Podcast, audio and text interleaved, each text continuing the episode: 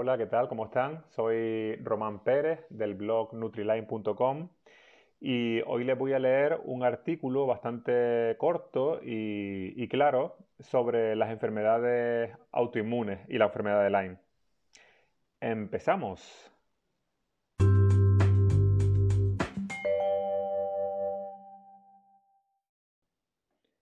Enfermedades autoinmunes.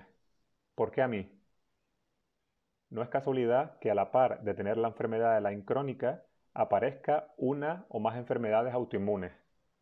Mientras más boletos tengas para que te toque la lotería, más posibilidades tienes que te toque.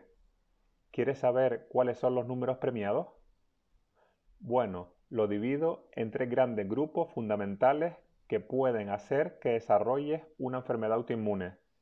Mientras más factores tengas de esos grupos, más posibilidades tendrás de tenerla. Pero tranquilo o tranquila, que siempre se puede revertir.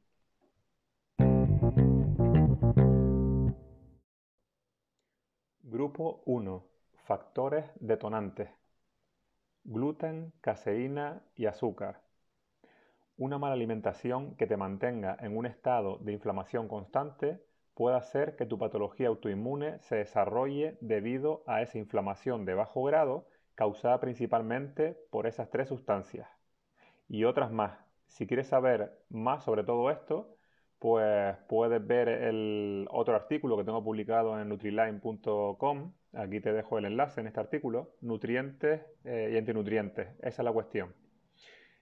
El segundo punto, infecciones crónicas de bajo grado y o la enfermedad de la crónica, que puede hacer que todo lo demás despierte y cobre vida.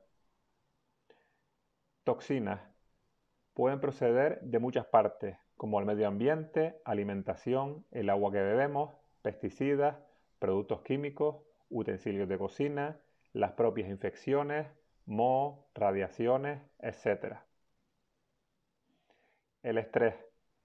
Ya no solo está el estrés percibido, el estrés externo, del que todo el mundo habla, sino el gran olvidado, el estrés producido interiormente en nuestro organismo por diferentes motivos y de forma constante, como por ejemplo los picos de glucemia en sangre producidos por una mala alimentación, alteración del ritmo circadiano, relaciones tóxicas, etc. Si quieres seguir indagando en este punto, le puedes también echar un vistazo a otro artículo que tengo publicado que se titula ¿Estamos estresados los enfermos de la crónico?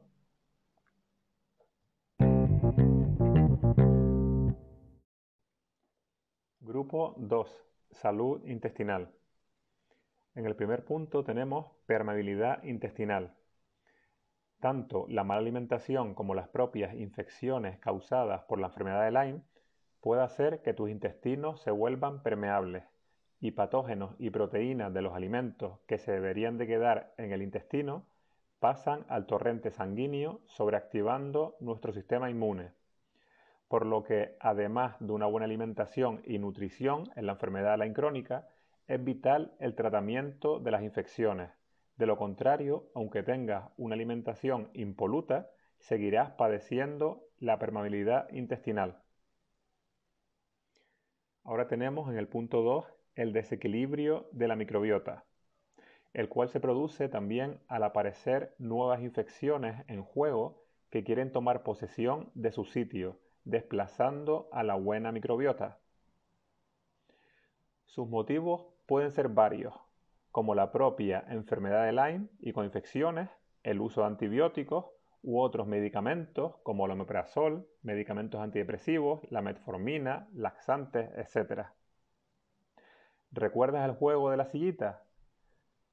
Pues aquí pasa algo parecido. Cuando se acabe la música y hay un espacio libre, todos los microorganismos aprovecharán la ocasión para coger su sitio. El más oportunista se quedará con él y el más fuerte tomará el control. Déficit nutricionales. El estrés en el organismo, sobrecrecimiento de bacterias en el intestino delgado, SIBO, así como ciertas infecciones, inflamaciones crónicas, etc., hará que tu cuerpo le sea más complejo la absorción de nutrientes. Recuerda, no eres lo que comes, sino lo que absorbes. mejorando tu sistema digestivo y eligiendo alimentos de alta densidad nutricional, hará que tu cuerpo se recomponga de nuevo, recuperando tu antiguo yo.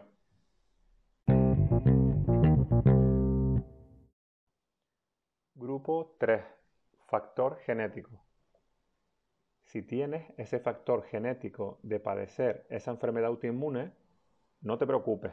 Si cuidas el grupo 1, que son los factores detonantes, y el grupo 2, que es la salud intestinal, se reducen muchísimo las posibilidades que tu enfermedad autoinmune se desarrolle.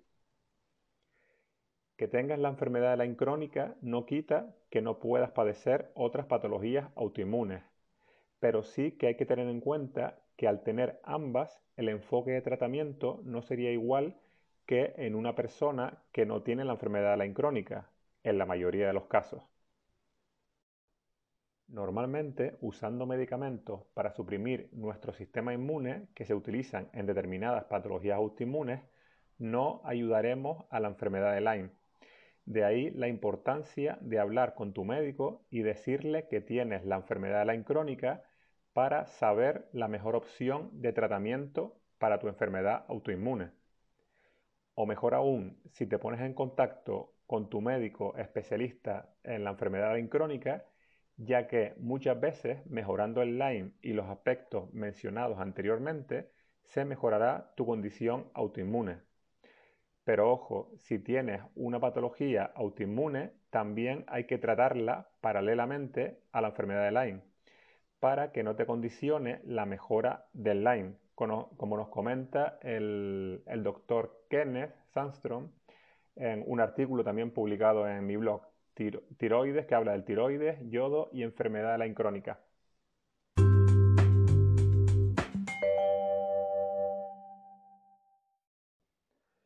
¿Cómo solucionar todo esto?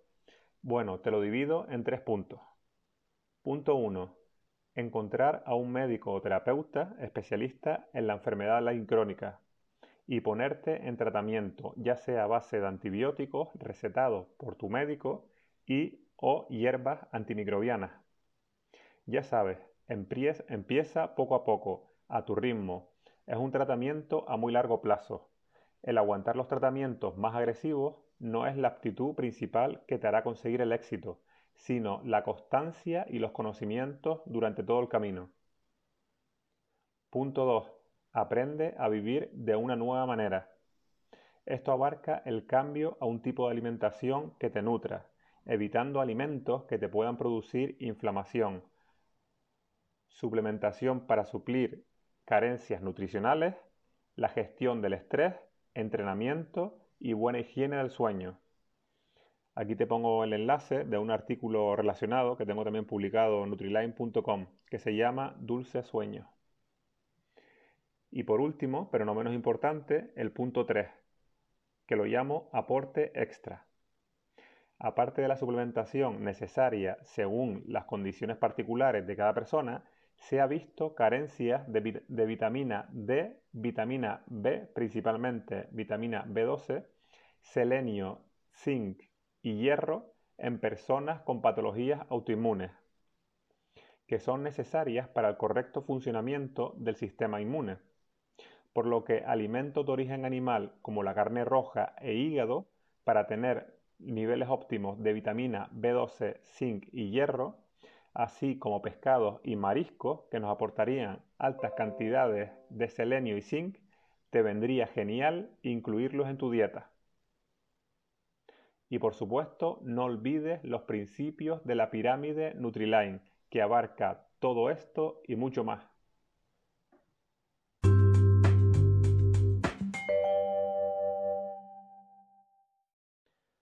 Bueno, eh, aquí hemos llegado al final del artículo. Espero que te haya gustado. Y nada, si quieres encontrar más información y más artículos, lo tienes publicado en nutriline.com, en mi blog. Y si quieres ponerte en contacto conmigo, pues también lo puedes hacer a través del blog, de la casilla de, contacto, o en el Facebook Nutriline o en el Instagram. Pues eh, nada, me despido. Muchas gracias por escucharme y hasta la próxima. Chao.